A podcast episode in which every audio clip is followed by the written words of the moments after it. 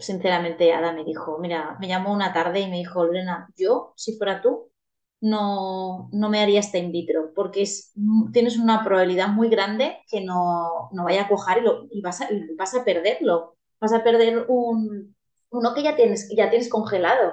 Y total, te da igual esperarte al siguiente mes. Yo te, te estaré estimulando bien el útero y te ayudo y ya verás cómo lo preparamos bien y cuaja. Y bueno, fue como otro mes más que hay que esperar. Y lloré un montón, hablé con mi pareja y fue como, bueno, pues es lo de siempre, ¿no? Pues un mes más arriba, un mes más abajo, con todo este recorrido de seis años que llevamos ya, que se dice pronto, que no es que, que son dos años, no, seis años, pues bueno, pues nos esperamos.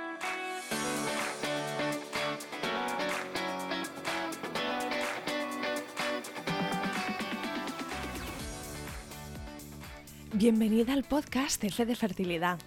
He creado este programa para que tú y yo podamos escuchar diferentes historias contadas en primera persona sobre las diferentes formas de crear una familia.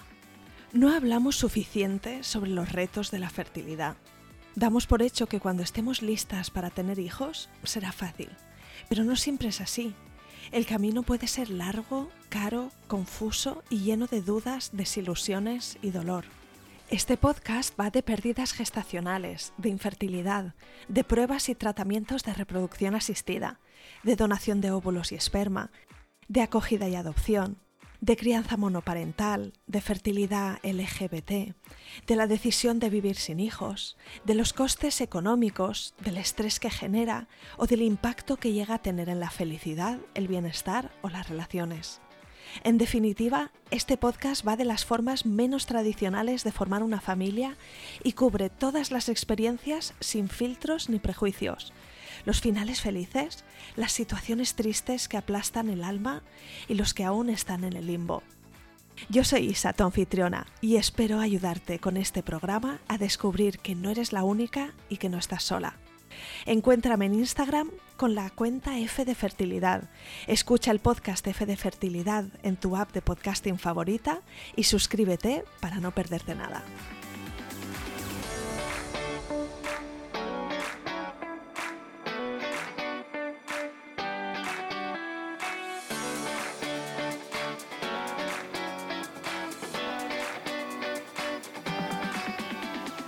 Hoy te presento a Lorena, maestra de educación infantil que consiguió ser mamá en 2022 después de varios años de búsqueda. Lorena nos cuenta cómo un cambio en su alimentación y la ayuda de una nutricionista y una acupuntora fueron claves durante su proceso. Me gusta un montón de esta conversación lo natural que es Lorena contando su proceso y espero que disfrutes esta conversación tanto como yo. Empezamos.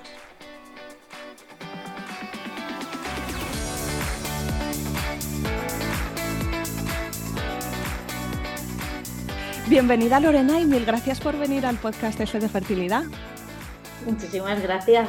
Qué bien conocerte y además, bueno, eh, escuchar tu, tu, relato de principio a fin. Si te parece, cuéntanos un poquito cómo es tu momento presente, qué quiere decir pues de dónde eres y dónde vives, a qué te dedicas, cuántos sois en tu familia y luego ya nos remontamos atrás a los orígenes de tu historia.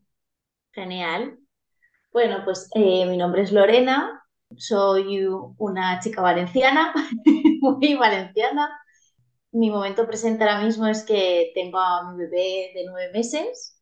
Me dedico plenamente a él porque estoy de excedencia y la verdad es que la estoy disfrutando mucho, aunque tengo, tiene esta, esto de convertirse en madre al final es un poco con luces y sombras. pero la verdad es que está siendo todo un descubrimiento hacia mí mismo. Y bueno, este bebé ha, venido aquí para enseñarme muchas cosas. Me dedico, bueno, me dedico, soy maestra infantil. Ah, así que ya tienes mano con los niños. Sí. soy maestra infantil, eh, comencé primero por el técnico de educación infantil, eh, trabajé muchos años en escuelas infantiles de 0 a 3 hasta que, bueno, ya me saqué la plaza y en 2018 y, estoy trabajando en un cole público de, de, 3 a 6. Y bueno, soy súper amante de mi trabajo, muy vocacional, sinceramente. Aunque te debo decir que ahora mismo, aunque es raro y me, me cuesta decirlo en voz alta, no lo echo de menos. Sí, sí, es que hay diferentes momentos vitales, ¿no? Donde nuestro foco está en una cosa o en otra y, y qué bonito es estar en una cosa que estás disfrutando. Y bueno, pues quizá luego pase un capítulo, una etapa y tus sensaciones sean diferentes y ojalá coincida con tu vuelta al trabajo, ¿no? Y que, que lo cojas con muchas ganas, pero desde luego tienes experiencia mm, con esas primeras dos etapas, ¿no? De 0 a 3, de 3 a 6. Sí, con la primera y la segunda infancia sí, aunque es, ciertamente no, no es igual, ¿eh? No es igual porque es cierto que lo del 24-7 no es lo mismo, que sales del cole y tienen su familia. Sí, hombre, el, el, estar con ellos y disfrutarlo es, no sé, creo que también es un poco, es un plus sinceramente. Buah, pues no te voy a preguntar si eres niñera desde siempre, porque me, parece que la respuesta es obvia. Lo, siempre lo he sido, sí. Mi madre siempre me lo decía siempre jugaba a poner las, las muñecos y las muñecas ahí eh, para estar siempre eh, cuidándolas o dándoles, me decía que les daba lecciones de clase, a saber. No sé cuándo fue que a ti te llegó el momento, si quizá fue al conocer a tu pareja, ¿no? que, que a, menudo es que podemos querer tener niños, pero, pero, pero queremos tenerlos también con una persona en, concreta, en concreto y cuando la conocemos eh, lo tenemos claro, ¿no? Que, que, con esta persona queremos formar una familia. ¿Cómo fue en tu caso? Sí, en mi caso fue básicamente así. A ver, yo sí era cierto que era como que no me apetecía ser madre súper joven. Siempre decía, bueno, yo a partir de como mi madre, que mi madre para aquella época realmente tuvo, me tuvo tarde, porque mi madre le quedaban 10 días para cumplir 30 años y yo tengo 37. O sea, en aquella época realmente me tuvo tarde, entre comillas. Y yo siempre decía, bueno, yo como mi madre, yo como mi madre. Yo a partir de los 30 ya, ya, ya lo empezaré a, pensar o a buscar. Y bueno, sí, realmente cuando conocí a mi pareja llegó un momento en el que nos planteamos los dos lo mismo. Y sí, tenía claro que queríamos formar nuestra propia familia. Y en ese momento tú tenías buena conciencia de tu ciclo menstrual, un poco todo esto que luego vamos descubriendo cuando lo necesitamos. ¿Cómo fue? Pues ciertamente, Isa, no y todo mi camino, que ahora te contaré, sí me ha llevado a, conocer, a conocer ciertos aspectos míos como mujer, que la verdad es que era como que había puesto el piloto automático, ¿no? Como hacemos siempre, y, me había dejado llevar, y no, me baja la regla, me baja la regla, cada 28 días bien, cada 25, cada 30 bien, sin tener control ninguno. Y ciertamente también es porque yo desde los 18 años me estaba tomando anticonceptivos. Entonces, claro, cuando a los 30 decidí eh, los dejo, eh, pues ahí fue cuando, pues un año después, eh, empecé un poco a ver lo de mis ciclos cómo eran y ver, porque realmente, claro, no, hay, no, no venía, el bebé no venía. Sí, es que esto de los anticonceptivos orales, que esas reglas son de mentira. Correcto, te iba a decir, te iba a dejar, no te iba a dejar acabar la frase, son de mentira. Yo esto lo he descubierto también después. Es como una de, Dios mío, ¿cómo puedo ser mujer y tener esta desinformación? O sea, no, no, no, no puede ser esta realidad. Esto lo tenemos que cambiar desde que son, desde que las niñas comienzan, porque son niñas cuando les bajan la regla, eh, nos bajan la regla. Eh, tendríamos que tenerles esta información dada y, y creo que en este caso el ginecólogo o ginecóloga, que es el que te suele recetar estos anticonceptivos, ya sean orales, porque yo he probado varios. Empecé con los orales, me, sentaban mal. Eh, luego también estuve con el parche anticonceptivo, que realmente es lo, lo, último que estuve utilizando hace ya bastantes años atrás. Esto yo no lo sabía, no tenía ni idea de que es una regla de mentiras. ¿Y entonces dejaste de tomarlos y tardó un tiempo en venirte la menstruación? Cuéntame cómo siguió. En, eh, en mi caso, sí, cuando se acercó esto fue por el 2015, sí, más o menos, cuando se acercó eh, que iba a cumplir ya 30 años, eh, pues lo hablamos y dijimos, vale, pues venga, vamos a, vamos a intentarlo. Tú figúrate, mi cerebro también, eh, yo estaba opositando para maestra y estaba estudiando mogollón. Y era como que, bueno, pues cuando se acerque mi cumpleaños, pues mm, los dejo. o los dejo un mes más y lo fui como estirando, estirando, estirando, hasta que ya me quedaba un mes para opositar y fue como, vale, ahora sí que si me quedo, eh, que no me encuentre demasiado mal por si acaso tengo que ir al examen. Figúrate. Después, a mí me siguió bajando la regla normal. Lo que quiere decir es que damos por hecho que cuando queramos quedarnos embarazadas será fácil. Sí, lo damos por hecho, Isa, y, esto realmente también es algo que tenemos que visibilizar. Porque hay mujeres que tienen mucha suerte y se quedan enseguida, pero hay otras, como en mi caso, que fue. Y es un camino duro, muy duro, y que no siempre lo puedes compartir con cualquier persona, porque si no han pasado por lo mismo, es como que le intentan quitar valor, como que no es con mala fe, ¿sabes? Muchas veces. Le, le, intentan quitar un poco de valor y, y, jolín, hay a veces que necesitas también hablarlo y desahogarte. Así que en tu caso, la regla la tenías, ¿no? O sea, no es que tardara en, volver, en venir. No, las reglas yo las tuve, afortunadamente seguían siendo regulares, a pesar de que abandoné el anticonceptivo.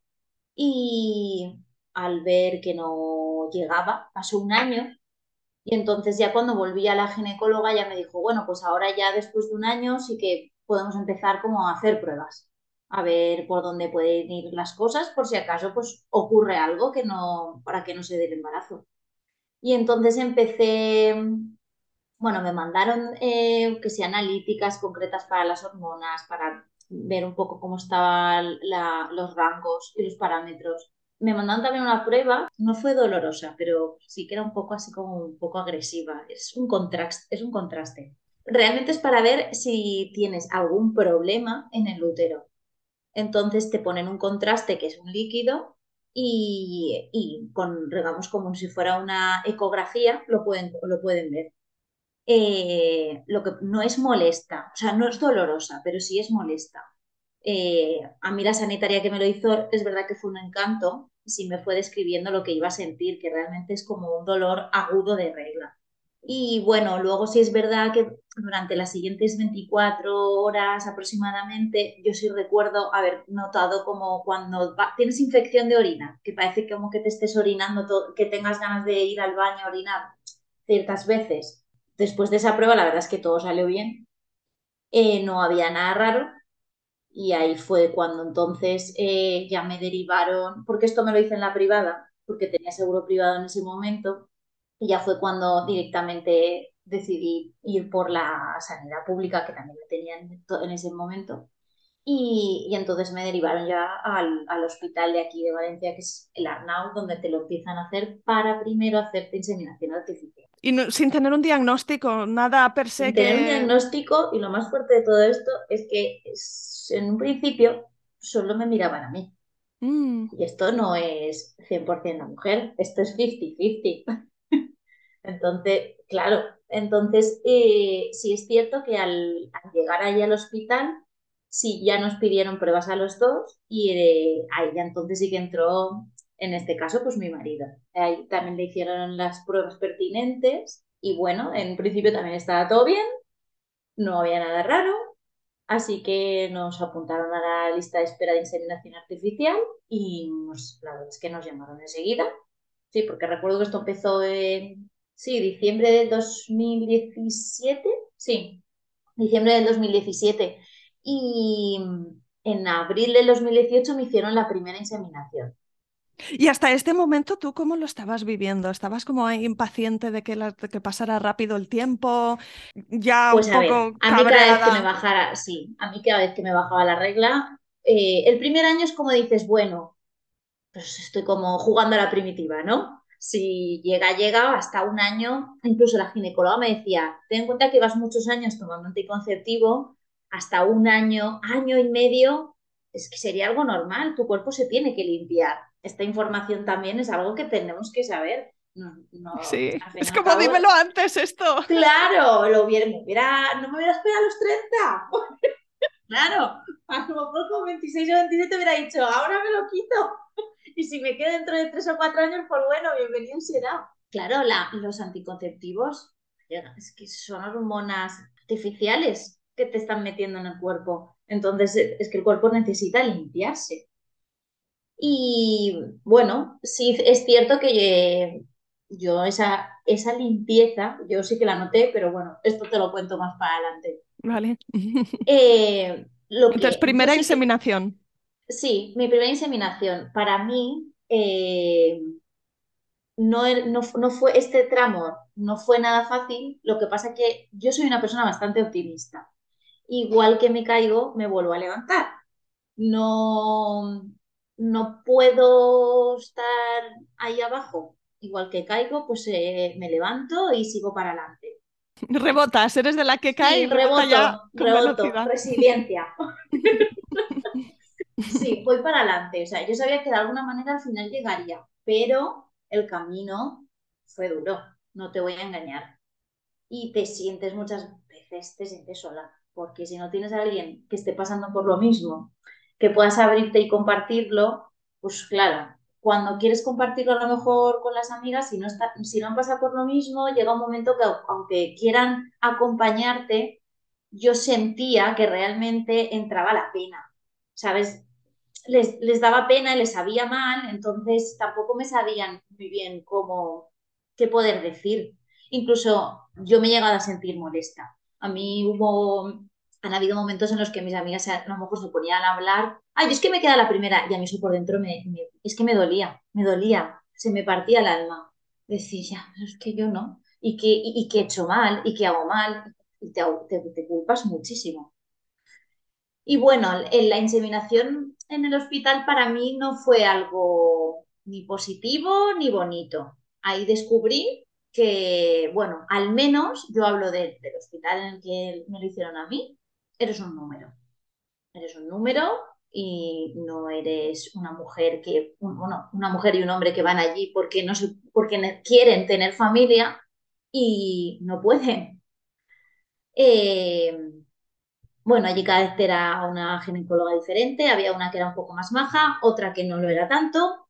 Y bueno, la enfermera, yo tenía en ese momento una amiga que estaba pasando por lo mismo, entonces ahí sí que íbamos contándonos un poco, entonces lo que ella llevaba recorrido me lo contaba y cuando a mí me pasaba, no dejaba de salir de mi asombro, pero ya no me chocaba tanto, ¿vale? Porque si hubo la primera inseminación que me hicieron, eh, porque me hicieron dos, no, me hicieron una, me hicieron una. Qué curioso, ¿verdad? Que, que, sí, me que una. se vive con tanta intensidad y luego mirando atrás también sí. hay momentos que se emborronan. Cierto, cierto, sí, me hicieron una. Me hicieron una en abril del 2018, justo. Cuando me hicieron esa inseminación, claro, tú vas con toda la ilusión de decir, ostras, a lo mejor ahora sí. Sabes que las posibilidades, las probabilidades de quedarte embarazada con una inseminación son muy bajas y que hay más casos de que no que sí pero tú siempre, bueno, yo al menos intentaba, en, en, en mi experiencia, aferrarme a, jolines, que puede ser que sí. Entonces vas con esa ilusión. Claro, yo a mi amiga ya me había contado ciertas cosas de enfermera y yo decía, madre mía, esto no, no será tan así. Sí, sí lo viví. Te sientas en la típica silla del potro, de allí de, la consulta, y entonces nada, la inseminación es que realmente es acercarte con una jeringuillita, con una pajita, a acercarte al espermatozoide de tu pareja, un poco más de realmente hacerlo en casa. O sea, es como acercarlo más hacia adentro. Es que tampoco es mucha más diferencia. De ¿Tú llevabas varios días tomando medicación para tener muy controlado el momento de, de ovular? Sí recuerdo haberme pinchado, no recuerdo el nombre, porque me he pinchado muchísimas cosas ya. Eh, me estuve hormonando, sí, para que estuviera el endometrio preparado, sí. Y además te pinchas en concreto una, una hormona que hace que, que además está súper medida. Si te dicen mañana a las 12 te vamos, a te vamos a hacer la inseminación, pues tú te lo tienes que pinchar el día anterior a las 10 de la noche y no pueden ser las 10 y media, tienen que ser las 10 de la noche porque hay unas horas controladísimas. Pues ya como que de perdidos al río, ¿no? O sea, sé que muy bueno para mi cuerpo no es, pero bueno, también luego me podré volver a limpiar en el momento que también más ansío que es tener bebé. Al final, bueno, también la, la ciencia, en este caso, pues, pues, todo esto, las medicinas también están para ayudar. O sea, pues bueno, pues lo haces. Para mí, ese para mí ese momento traumático fue cuando llegó, bueno, no fue traumático, que me chocó, eh, fue cuando estaba ahí sentada en la silla, en el potro, te hacen la inseminación, ya está, ahora te quedas aquí eh, media hora eh, sentada, te suben un poco más las piernas, estás ahí como tumbada, tu pareja está sentada ahí en una silla y entonces aquí es cuando viene la enfermera y al parecer es que se lo dice a todas las mujeres porque mi amiga me lo había contado. Bueno, ¿qué tal, cariño? ¿Ya te sientes embarazada? Y fue como, esto no es real. O sea, esta señora, ¿cómo puede trabajar aquí y tener esta cero empatía? O sea, pero vamos a ver, ¿cómo me voy a sentir embarazada si estoy aquí tensa? No sé lo que va a ocurrir. Pues, pues no, o sea, te quedas que me salió una media sonrisa, pero porque me estaba recordando lo que mi amigo me había dicho y no daba crédito que fuera real. Pero bueno. Además es que ya como que abona el terreno para que las próximas dos semanas estés pensando, me siento embarazada, siento algo, estaré embarazada, que igualmente ¿no? ya vas a estar pendiente, pero tampoco hay una señal muy clara necesariamente después de unos días. que... Pues no, no, la verdad es que no la hay. Y en ese caso en mí no llegó. O sea, esas dos semanas, pues bueno, eh, pues yo de hecho ese día me fui a trabajar, porque tampoco te hacen un justificante como para decir, mira, estate en casa 24, 48 horas tranquilita eh, y ya volverás al trabajo. En mi caso, por ejemplo, no estoy, no, no es un trabajo de estar sentada, yo no paro. Trabajo con peques de 3 a 6 años y es un no parar. O sea, Pocas veces me siento incluso hasta para almorzar, que suele ser en la hora del patio, pocas veces. Entonces, claro, e, es, ahí es complicado. Yo me fui a trabajar tal cual y piensas, ay, lo estaré, no lo estaré. Claro, estás contenta, lo has comunicado en tu entorno, de, porque piensas que a lo mejor sí que funciona, entonces la gente te pregunta y cuando pasan esas dos semanas y no ha llegado, es como un fracaso. Se convierte realmente en un auténtico fracaso como he vuelto a fracasar, otra vez no lo he conseguido.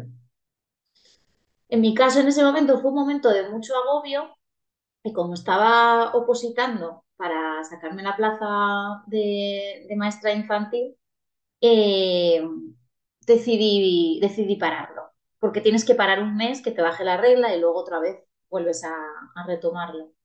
Eh, decidí pararlo. Y ahí fue cuando descubrí que realmente eh, yo era un número, no era Lorena Domínguez Sánchez que va a la consulta de la ginecóloga tal, haces una inseminación o, da igual a lo que sea. No, porque llamé por teléfono para decir eh, lo, eh, lo, que me inquietaba, que te estaba opositando, y ahora no me podía centrar en dos cosas, porque a mí mentalmente esto me, creaba muchísimo, muchísimo dilema, muchas ganas de llorar, está enfadada con el mundo y necesitaba centrarme en, mi oposición. Y si llegaba el embarazo iba a llegar igualmente. Eso, al menos yo lo creía así. Entonces, cuando llamé para preguntar si esto, si podía eh, pausarlo y retomarlo cuando acabara, en, verano, eh, cuando dije mi nombre, o quien me cogió el teléfono me dijo, pues que no sé quién eres, necesito que cojas el cartón y que me digas el número. Fue como, ah, vale, pues espera un momento porque voy a, por la cartera porque no sabía ni siquiera que el cartón tiene un número. O sea, no sabía que yo era un Y, así fue. Eso, eso no me gustó nada, sinceramente. Creo que es una cosa, Isa, eh, las mujeres eh, que, a ver, las familias que pasamos por esto, pero que realmente lo sufrimos muy intensamente somos las mujeres, es la realidad. Eh, aunque las parejas te acompañen mucho. Pero tú lo vives en tus carnes porque tú, a ti, te baja la regla o no te baja la regla. O estás embarazada o no estás embarazada. Y psicológicamente es muy duro, es un camino muy largo y muy duro. Como para que encima veas que es que no, no soy Lorena Domínguez, soy un número y aquí la empatía no existe. Realmente me da igual que sean hombres que mujeres pero es un trabajo en el que deberían de empatizar bastante con las personas que pasan por ahí, porque incluso psicológicamente se necesita ayuda y no, y no nos la ofrecen en ningún momento. Entonces, no, eso creo que no, eso creo que solo lo tienen que mirar, sinceramente. Y entonces decidiste pararlo unos meses hasta el verano y, con la seguridad social se podía poner en pausa un poquito y luego volviste, volviste con ellos, porque dices que hiciste una. sí, sí podía pausarlo y nada, lo pausé. Lo que pasa es que aprobé mi plaza, me saqué la plaza. Mm, enhorabuena. Sí, gracias. y al sacarme la plaza, yo, yo tenía, yo desde que me quería haber quedado embarazada, eh, pues en el 2015, que es cuando me dejé, bueno, un poco antes, ¿vale? Sí que me saqué un, seguro privado. Los seguros privados es verdad que tienes que tener una, hay una carencia de tiempo en el cual debes de estar antes de eh, luego poder ir a la luz en el hospital privado. Entonces yo sí que me lo había sacado antes y sí es cierto que la, la chica del seguro, ella sí que me, me, estuvo diciendo que si me sacaba la plaza, eh, de maestra, luego un momento que cuando te conviertes en funcionario tienes que elegir si quieres la sanidad pública o la privada. Te entra lo mismo, pero debes de elegir. Y me dijo, me dijo si eh, por un casual eliges la sanidad privada, que sepas que no tienes que pasar por la lista de espera que hay para in vitro, que la sanidad pública es muy larga, es como año y medio, dos años. Es decir, te hacen tres inseminaciones artificiales y si no funcionan, te vas a la lista de espera de año y medio, dos años eh, de in vitro. Con lo cual son tres años entre una Correcto. Cosa y, y, con lo cual también es máximo 40 años. Si tienes ya más de 40 años, ya no puedes. O sea que tienes un tope por delante y por detrás otro, ¿no? Un vamos, maravilloso. Eh, con lo cual es más presión todavía. Todavía. O sea, porque si llega un momento en el que dices, ostras, la edad parece que no, pero tú te puedes sentir muy joven teniendo 37, 40, 50 años, pero por dentro el cuerpo es eh, sabio y no es igual de joven que a lo mejor por fuera o tú te puedes sentir vitalmente. Sobre todo es que nuestra supervivencia, o sea, ¿no? la media de vida ahora estando por encima de los ochenta y pico años, eh, claro, como podemos vivir 80 años, nos damos una década más para hacer otras cosas. Y claro. O si esta información la tienes ya desde más joven, eh, a lo mejor tomas otras decisiones, pues oye, mira, a lo mejor tengo 25 años, no, aún no quiero ser madre, pero me voy a congelar óvulos. No es ninguna tontería. Eh, porque en este momento a lo mejor no quiero, ¿vale? Me, quiero, me espero 10 años más, ¿vale? Pero ya los tengo congelados. Mis óvulos con 25 años no son los cuando tienes 35, no es lo mismo. Entonces, eh, yendo con Muface, eh, ¿no tenías que hacer lista de espera, pero luego los tratamientos eran también en el hospital público? No, te lo haces en el hospital privado. Mm, vale. Fue mi elección, sí, fue mi elección por ser la vía más rápida no podía eh, esperarme otro año y medio, dos años. Bueno, no estábamos hablando de año y medio, dos años, estábamos hablando de por lo menos casi tres años, porque ten en cuenta que solo me había hecho una inseminación. Me quedaban dos intentos más para que fueran las, las, tres y entonces entrar en esa lista de espera.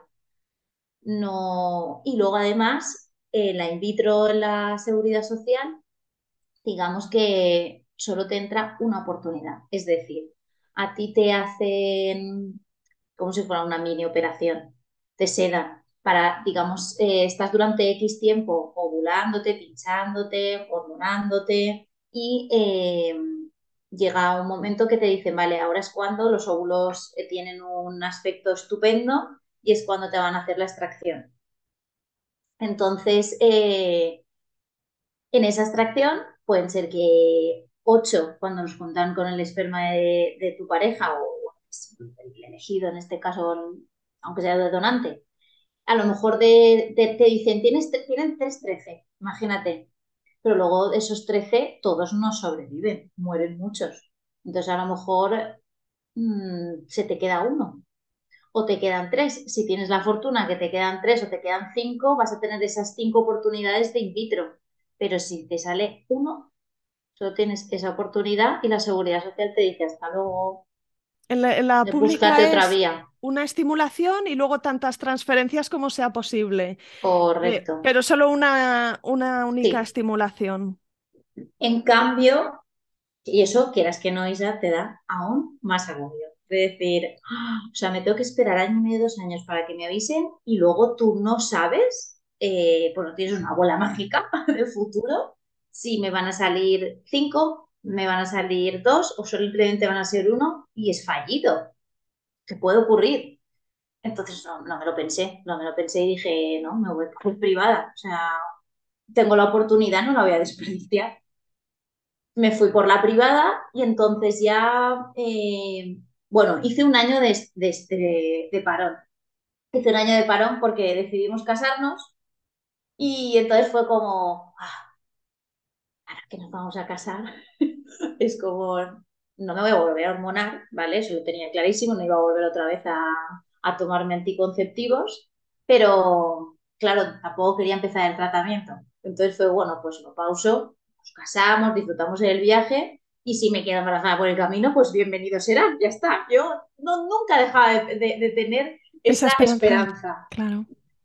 Eh, pero bueno, no llegó, así que cuando ya volvimos del viaje y todo esto, en septiembre del, en septiembre del 2019, correcto, después del verano, fue cuando ya entonces pues llamé a la puertecita del hospital privado empezamos pues el tratamiento. Bueno, empezamos primero otra vez pues con, me hicieron otra vez, me repitieron diversas pruebas. Ahí sí que es verdad que ya no me hicieron la del contraste y fue cuando el ginecólogo me dijo que en realidad esa prueba ya no la solían hacer porque era bastante fuerte para el cuerpo. Entonces, y que como ya la tenía hecha, no, no, me, la, no me la iban a, repetir.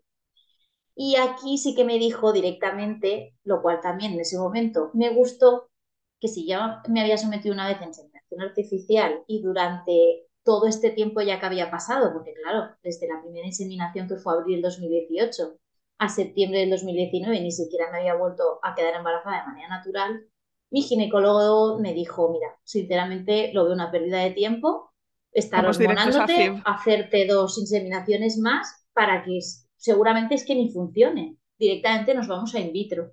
Yo, vale, pero él está espera. no, no, no, no, aquí te vas directa, directamente va a ser una in vitro. Entonces, nada, empezamos ya el proceso. Eh, es verdad que él requiere muchísimas visitas al ginecólogo eh, durante eh, ciertos días del periodo. Y bueno, ahí fue cuando me hicieron mi primera in vitro en enero del 2020 y no me quedé. No me quedé y eso sí que ya fue como se me cayó la, se me cayó el mundo encima. Porque claro, era como, wow, o sea, si con una inseminación no me quedé con el vitro, me voy a quedar segurísimo, hay muchísimas posibilidades, ya verás, no sé, es como que me puse demasiadas expectativas y, y pues claro, me, me, sentí otra vez que había vuelto a fracasar, totalmente. Entonces ahí fue un poco como, vale, mm, por esto ya ha pasado, yo necesito conocer otras técnicas, otras alternativas que, aunque me vaya a volver a someter a otra in vitro, eh, que me ayuden. Entonces, con la in vitro, esto fue en enero, febrero tuve que esperar a que me bajaba el periodo y entonces en marzo eh, era cuando me tocaba. Me tocaba ir un 13 de marzo del 2020. Vaya, vaya, vaya, es que el, el, COVID desajustó mucho. Correcto. Eh, claro, fue una semana un poco de locos en el cole, de mucho miedo, de familias que ya no querían traer a los niños por lo que se iba oyendo, si el cole se iba a cerrar, no se iba a cerrar. Entonces yo me acuerdo que dos días antes de, de, de, esta cita llamé y dije a la chica, a la enfermera, digo, mira, es que tengo cita, pues que sinceramente me da miedo ir al hospital. Y me dijo, ni se te ocurra venir. O sea, ahora mismo no es, no, es momento, si no te importa, haces muy bien en no venir, hablamos un poco más para adelante a ver por dónde tira esto. Decía, por bueno. Era como, por bueno, pues un mes más arriba, un mes abajo, ¿qué más me da? Pero no sabíamos, es que estoy para algo. Sinceramente. Entonces, eh, nada, claro, se paró el mundo. Se paró, no se pudo hacer nada, pero en este bueno, el mes, en, el mes de febrero, después de hacerme la in vitro, no, mentira, justo el día mismo que me hicieron la in vitro, yo esas navidades estuve indagando un poco, bicheando por Instagram y conocí a, mi maravillosa Sonia, que es mi naturopata, que ella ayuda a las mujeres a, buscar embarazos entre otras cosas. ¿Cómo se llama? ¿Te acuerdas de su cuenta en Instagram? Sí, Come Sano y Fluye. Y, Sonia, eh, pues bueno, A raíz de aquí fue donde eh, vuelvo atrás cuando tú me has dicho, no, lo de los ciclos de las mujeres, las reglas, aquí fue cuando descubrí toda esta información. Y empecé, ella me enseñó a tomarme la temperatura basal. La temperatura basal eh, es levantarte. Cuando todos los días por la mañana tienes tu termómetro en la mesita de noche y te tomas la temperatura para ver los, cómo va subiendo la temperatura para ver cuándo vas a ovular. Realmente es una técnica que no es nada novedosa, para mí sí que lo era, pero que es una técnica bastante natural que hay muchas mujeres que, la, hacen, la ponen en práctica y, y, consiguen embarazo y consiguen también no quedarse embarazada porque lo tienen, lo tienen súper controlado no sabemos cuándo volamos exactamente. Podemos estimar que es más o menos a mitad de entre periodos, pero a veces no es el caso, ¿no? Exacto. ¿Y, cuánta es la variación de la temperatura? Porque, claro, como se dice que 36 grados o 36 y medio, pero supongo que estás buscando una décima o dos o tres de variación. Sí, bueno, solían variar, creo que eran a partir del 36,7 o algo así, no recuerdo muy bien pero ahí había un momento en el que se disparaba un poquito. Era como que de repente un día estabas como a lo mejor en 36,2, ¿vale? O, o 35,9. Y a lo mejor al día siguiente un perito más, pero de repente te subía, te subía bastante. Además hay, hay aplicaciones y todo para podértelo controlar. Sí, te lo vas apuntando. sí, lo vas, lo vas apuntando. Y, la verdad es que a mí esto sí es verdad que me ayudó un poco, lo primero de todo, a conocer mi cuerpo. Ahí fue como, vale, Lorena, esto es un antes y un después.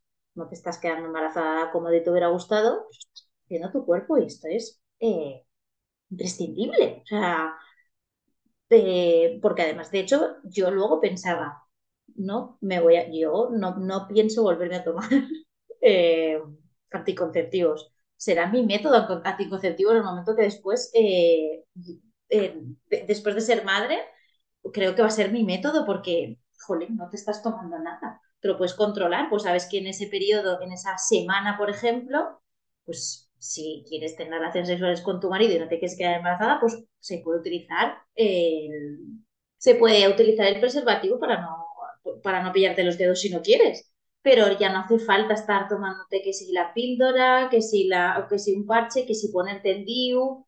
No, no.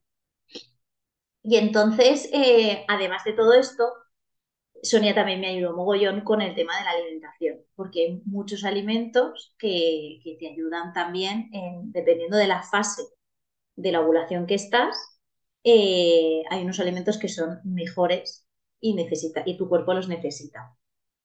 Y, claro, también aprendí que la fase, que esa ovulación de 28, 30, 32 días, 25, dependiendo de cada mujer, hay cuatro fases.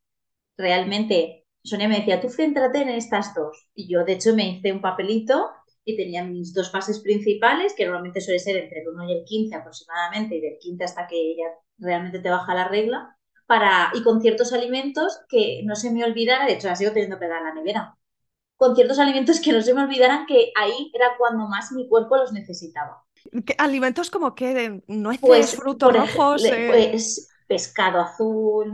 La remolacha es súper buena aliada. Yo a mí no me gustaba nada la remolacha. Pues la remolacha es súper buena aliada para las mujeres. Además, da igual, la remolacha sí que da igual en qué fase te encuentres. Las frutas de color anaranjado, la verdad es que em, es muy interesante. Oye, para una valenciana una fruta de color anaranjado, eso te entra Hombre, y tanto.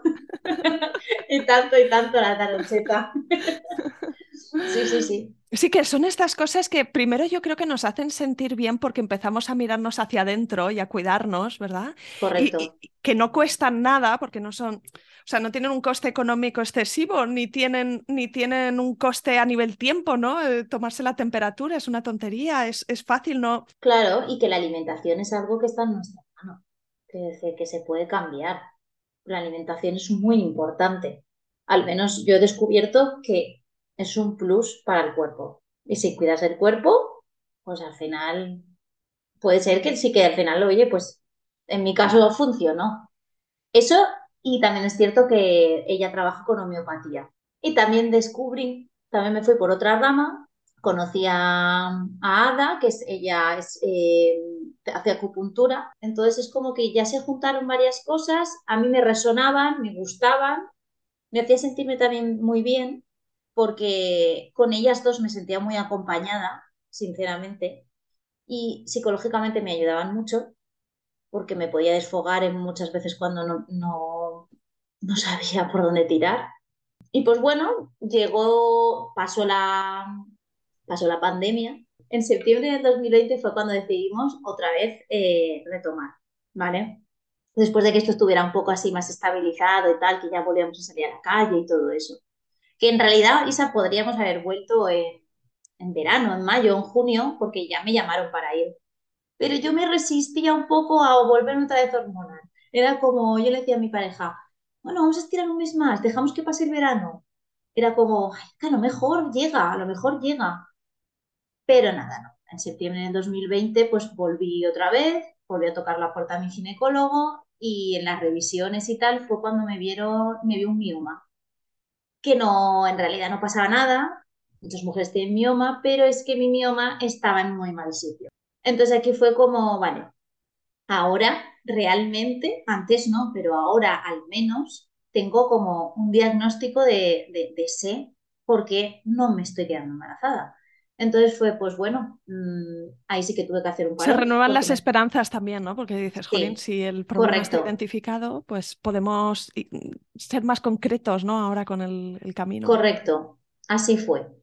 Eh, porque sí es cierto que en este término, en este bypass de tiempo, eh, sí es cierto que Sonia me mandaba, la naturopata a mí me mandaba muchas veces analíticas, pero unas analíticas mucho más completas. Esto también me, llamaba mucho la atención, mucho más completas que a lo mejor me podía mandar el ginecólogo, en este caso, para revisar eh, ciertas hormonas que tienen que estar preparadas como para que se produzca un embarazo. Y también revisar de nuevo cómo estaba eh, el semen de, en este caso, de mi pareja, de mi marido, porque claro, como he dicho antes, esto es un 50-50 y no solo soy yo.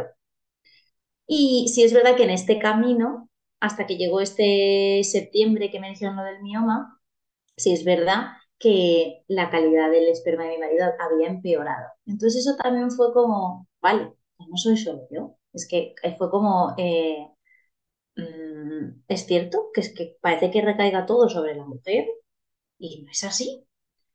Y esto sí es verdad que en los hombres sí que es reversible. Quiero decir, que ellos a lo mejor ahora en este momento concreto de este mes tienen esperma de una baja calidad, pero también con alimentación y tal, a lo mejor dentro de dos meses o tres, la calidad vuelve a ser otra vez suprema y es estupenda. Sí, me parece que los espermatozoides tienen un ciclo de vida, de maduración entre 60 y 90 días, que son esos dos o tres meses, que es, es, como que el funcionamiento es distinto.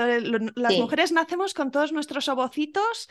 De bebé ya teníamos todos los que íbamos a tener siempre y están allí dormiditos, ¿no? Hasta el momento en el que en ese mes unos cuantos se activan, empiezan a madurar y uno de ellos va a ser el ganador, el óvulo que, que, que ovulamos. En los hombres es como una regeneración a lo largo de toda la vida. Sí. Unos hombres que pueden tener mala calidad, pues que dejen de beber alcohol y de, y de, ¿no? de, de llevar ropa apretada, las diferentes cosas que se sí, sabe. Fumar, tomar alimentos pues, precocinados, fritos, tomar más verdura, beber más agua. Sí, todo eso al final ayuda y en ellos es, es real, porque después de tres meses el luego se volvió a hacer eh, la prueba lo que pasa que sí es cierto que eh, la, cuando le ocurrió y vio que tenía bajas calidades, que le bajó muchísimo la moral. Esto yo decía, que no pasa nada, que digamos que, que si ahora nos, te pones en manos de Sonia y te da unas pautas y tal, es que lo, vas a lograr otra vez que vuelva a estar bien, o sea, que, esto no es para siempre. Pero era como, como que le, de, le suponía, un, le suponía bastante bajón, la verdad pudo volverlo a, a, pudo volverlos a tenerlos bien y no ocurría nada. Bueno, yo me tuve que, que después de que me descubrieron el mioma, eh, vieron que había crecido y de hecho estaba en crecimiento, entonces estaba ahí en pleno desarrollo, me lo tenían que quitar. Tuve que ponerme en manos de otra, de otra ginecóloga porque mi gine eso no lo operaba. Me lo quitaron en, eso fue septiembre cuando me lo vieron que había crecido. En diciembre me operaron. Me lo quitaron y cuando fui a la, claro, diciembre del 2020, cuando fui a la revisión a finales de enero del 2021, eh, resulta que no estaba de nuevo otra vez. Eh, porque claro, cuando te, te quitan un mioma en el útero, digamos que rascan y llega un momento en el que no pueden rascar más porque podrían perforarte el útero. Entonces es un problema bastante grave. Entonces, al final es un poco, para que se pueda entender, es como cuando te sale un grano en la cara. Eh, claro, si tú lo rascas, eh, la, la pus sigue estando dentro. Entonces, eh, claro, aquí no pueden apretar para que salga para afuera. Tienen que rascar y llega un momento que en el rascado pues puede ser que lo hayan quitado o puede ser que todavía quede por el otro lado de la capa del útero. En este caso todavía me quedaba. Cuando fui la revisión, todavía me dijo que todavía estaba, que seguramente en una segunda operación ya me lo quitarían, pero que había un pequeño hándicap de nuevo por el COVID y que, claro, había un pico grande otra vez y no estaban operando. Porque estábamos en febrero ya de. Era enero, finales de enero, principios de febrero de 2021. Y tú puedes entender las circunstancias globales, pero estás allí que te mueres ya de, decir, jolín, pero qué cuánta paciencia hay que tener. Y yo lo que quería es que me lo quitaran. Porque era, claro, yo pensaba, hasta que esto no me lo quiten, es que no me voy a quedar, no me voy a quedar por mucho que todos los meses siguiera jugando a la lotería, no me iba a quedar. Y así que, pues nada, sí, me tuve que esperar. Volví a consulta en abril, a principios de abril, y mi, la gene me dijo, nada, en semana y media te, busco un hueco y te lo quito y ya verás que eh, deja que repose y tal, y a finales de verano te pones en tratamiento y ya verás que enseguida te vas a quedar porque te lo voy a dejar súper bien. Vale, vale, vale. Y bueno, sí, me volvieron a operar y la verdad es que luego cuando yo fui a revisión y todo, estaba limpísimo, eh, todo fenomenal. Y volví entonces en julio, correcto, en julio me volví otra vez a, la consulta de mi gine, otra vez para el tratamiento de fertilidad in vitro. Y bueno, aquí ya empecé con el endometrio. El endometrio no gruesa, el endometrio no gruesa, y claro, aquí vas cada 48, cada, cada, dos días aproximadamente vas para ver cómo va el endometrio. Y llega un momento que vas al día siguiente. Y, y te estás pinchando, y no gruesa, y no gruesa. Sinceramente, Ada me dijo, mira, me llamó una tarde y me dijo, Lorena, yo, si fuera tú, no, no me haría esta in vitro, porque es, tienes una probabilidad muy grande que no, no vaya a cojar y, lo, y vas, a, vas a perderlo. Vas a perder un, uno que ya tienes, ya tienes congelado. Y total, te da igual esperarte al siguiente mes, yo te, estaré estimulando bien el útero y te ayudo y ya verás cómo lo preparamos bien y cuaja. Y bueno, fue como otro mes, más que hay que esperar.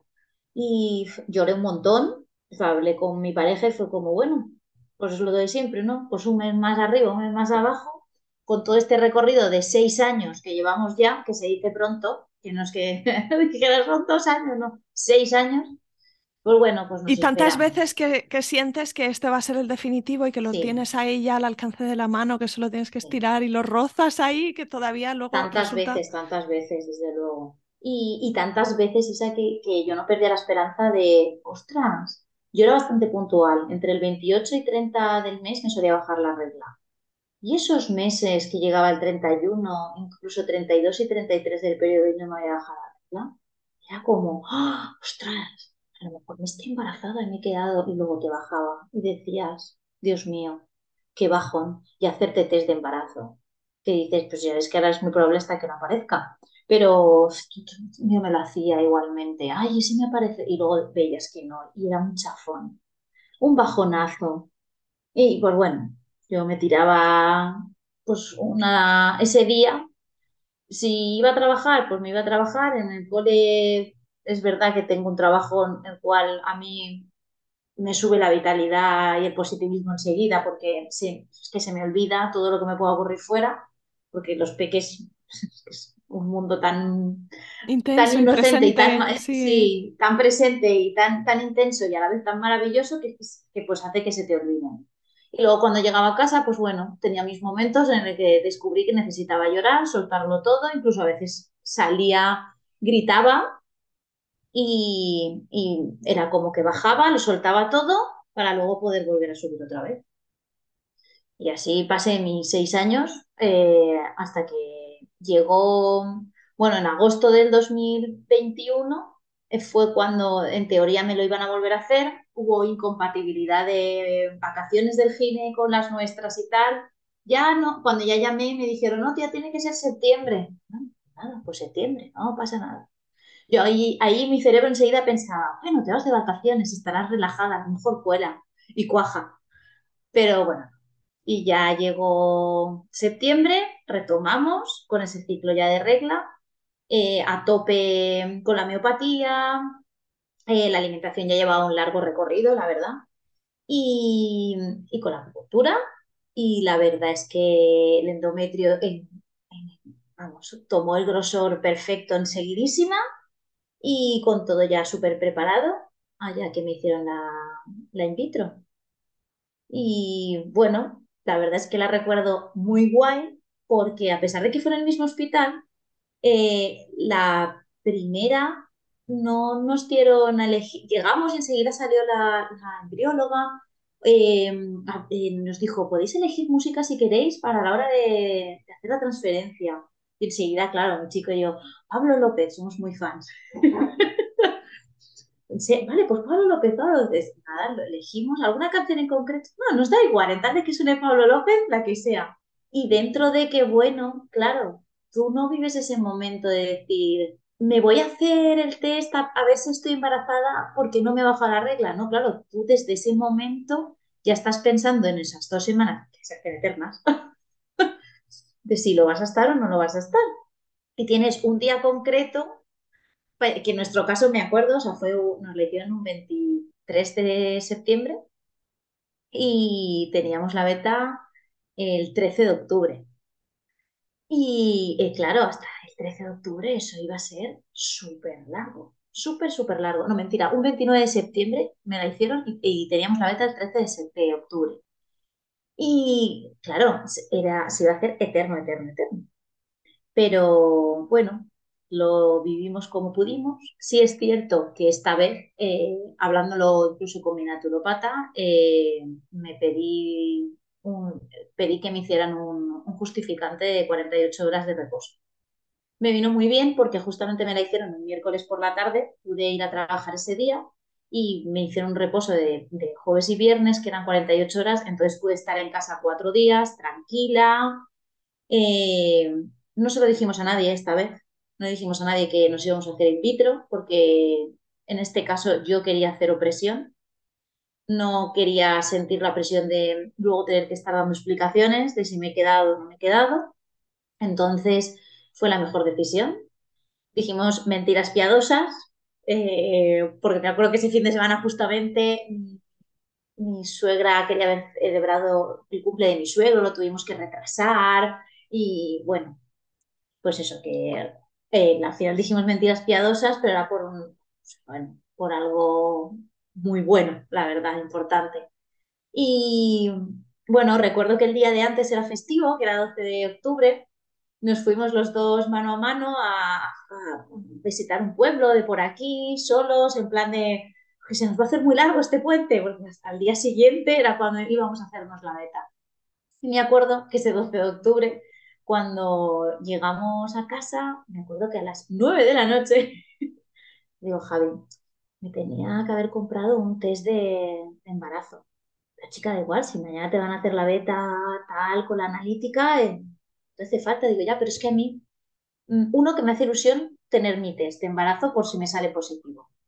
Y dos, eh, yo tenía mucho miedo, ¿vale? Porque para mí fue, eso sí fue traumático, la espera de tú vas al hospital temprano, te hacen la beta, te vas a trabajar y estás a la espera de que te llame el ginecólogo para decirte, mm, ¿ha salido bien? O sea, bueno, ha salido bien. ¿Es positivo o es negativo? ¿Embarazo o no hay embarazo? Entonces dije, Javi, yo no quiero esperarme a estar en el cole todo el día pensando en si me van a llamar o no me van a llamar. Porque cuando me llamó la primera vez en ese enero de 2020, eh, me metí en el baño, me dio la noticia, yo no, no podía volver a clase. O sea, es que no podía. O sea, tuve que llamar a una compañera, es que no podía, es que, es que me ahogaba, es que solo necesitaba llorar, gritar, sacarlo todo, tenía muchísima pena dentro de mí. Entonces, no quería vivir ese momento. Quería hacerme un test saber si me salía positivo, estupendo, y si me salía negativo, bueno, yo al día siguiente iba a ir a hacerme la beta igualmente, pero yo ya sabía lo que me afectaba. Quería adelantarme. A mí me, me daba, quería tener ese poder, al menos, y, y, al menos como adelantarme. Así había pena adelantarme para poderla llevar lo mejor sí. Así que nada, fui a la farmacia a las 9 de la noche, me compré el test, me lo guardé y al día siguiente a las 6 de la mañana me puse el despertador eh, porque tenía la beta súper temprano, a las 7, 7 y media. Me hice el test y, y, nada, quedé ahí sentada en la taza del váter. Javi estaba durmiendo y la verdad es que lo puse ahí en alto y eso que yo lo miraba así de relojillo y yo me daba las instrucciones y digo, juraría que esto es un positivo y está saliendo súper pronto. Y yo, ay, ¿en serio? ¿Será real? ¿Será real? Bueno, Lorena, espérate, espérate. Total, me levanté. Me levanté, me fui a la vida, me, me, voy, me, empecé a vestir, tal, y vuelvo otra vez, el tiempo estimado, digo, ¿sabes que esto me ha cambiado? Es que esto es un positivo como una catedral. Y ya avisé, ya desperté a Javi, oye, que es que esto salió positivo, tal, no sé qué, los dos ahí súper emocionados. Eh, no, sí, y Javi me decía, pero bueno, si esto salió positivo, luego te llamo, cuando te llame el ginecólogo y te hagas la beta, saldrá igual, ¿no? Y hombre, no creo que haya cambio, digo, pero bueno, yo me voy a, hacerme la beta y me voy al cole, pero ya me puedo ir contenta. No voy a decirle nada a nadie, no voy a decir nada a nadie, me lo voy a callar, pero, pero bueno, ya no tengo esa pena. Al menos ahora me voy contenta, ya veremos. Y nada, me, fui, me hice la beta, me fui a trabajar, y me acuerdo que justo estaba en la hora del patio y me llamó un ginecólogo. Y me dijo, bueno, Lorena, tal, ¿qué tal? ¿Cómo te encuentras? Y yo, bien, yo me encuentro bien. Eh, bueno, pues que ha salido, vamos, súper positivo y me, puse a, reírme así, medio a llorar y, y, me dijo, ¿qué pasa? Que ya lo sabías. Le digo, hombre, es que no había podido aguantar. y esta mañana me hice un test. y claro, yo vi que enseguida salió positivo y claro, eso fue como, esto tiene que ser que sí, ha salido muy rápido. Bueno, me lo acababa de creer. Y bueno, así fue. Enseguida, claro, estos compañeras que estaban ahí en el, trabajo, al final quieras que no, con las que estás todo el día, pues convives y te cuentas las cosas, eh, bueno, pues una súper emoción, llamé enseguida a mi chico, se lo conté, pero con la familia nos callamos, porque ese día era el cumple de mi suegra, entonces luego por la, por la noche, por cuando fuimos a su casa para celebrar el cumple, pues eh, ya le llevamos el test en una cajita y tal, y fue como sorpresa. ¡Wow, qué regalazo también! ¿no? Sí, fue un súper regalazo. Y luego a mi madre también, dos días después, porque ese día no la iba a ver, pues dos días después lo, lo mismo. También se, se lo llevamos y, y, bueno, claro, o sea, la felicidad más grande, la meta más grande, o sea, la meta más grande de mi vida entera. O sea, jamás algo me ha costado tanto. Mira que sacarme la plaza de maestra me ha costado cuatro intentos, que son cuatro años de mi vida es que es seis años de mi vida. Hay pocas respuestas, muchas dudas, muy poco, muy poco acompañamiento. Sinceramente tendría que haber acompañamiento psicológico, porque es muy duro. Para las parejas al final se convierte en algo muy pesado. Porque sinceramente, Isa, eh, algo que a mí me, me ocurrió es que yo al final detestaba el sexo, porque es que lo veía como una obligación.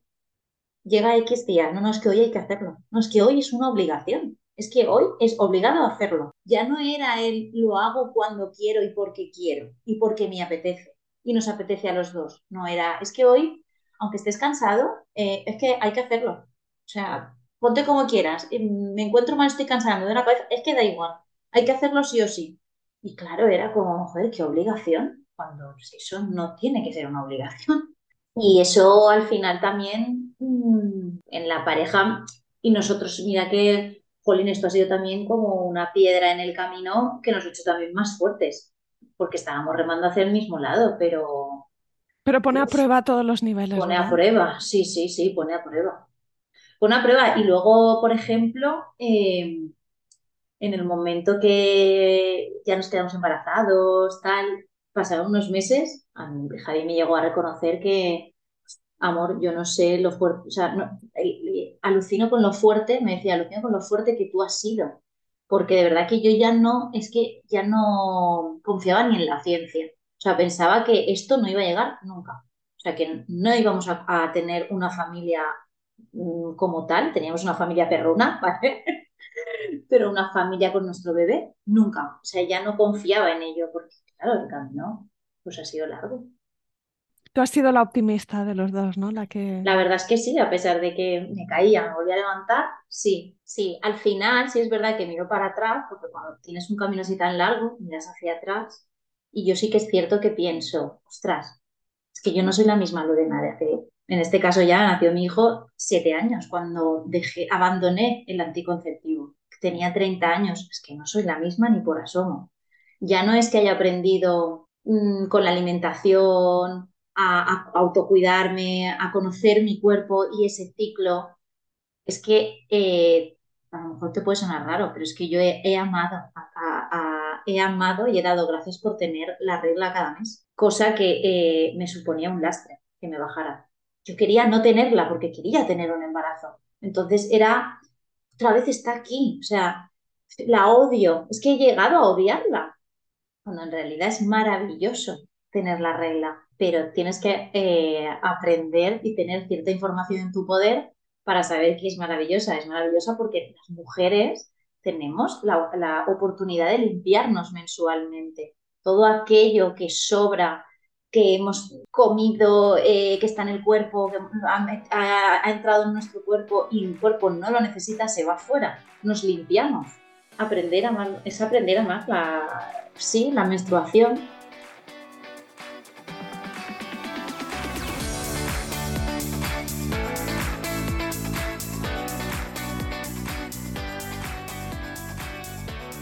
Aquí acaba este episodio. Si te ha gustado, quiero pedirte tu ayuda. Ayúdame a dar visibilidad a historias como la de hoy. Recomiéndale a alguien el podcast F de Fertilidad. Ayúdame con esta misión de arrojar luz sobre experiencias reales para que más personas encuentren y escuchen este programa. No dejes de escribirme un mensaje directo en Instagram. Mi cuenta es F de Fertilidad y me encantará saber de ti. Cuídate mucho, nos vemos la semana que viene.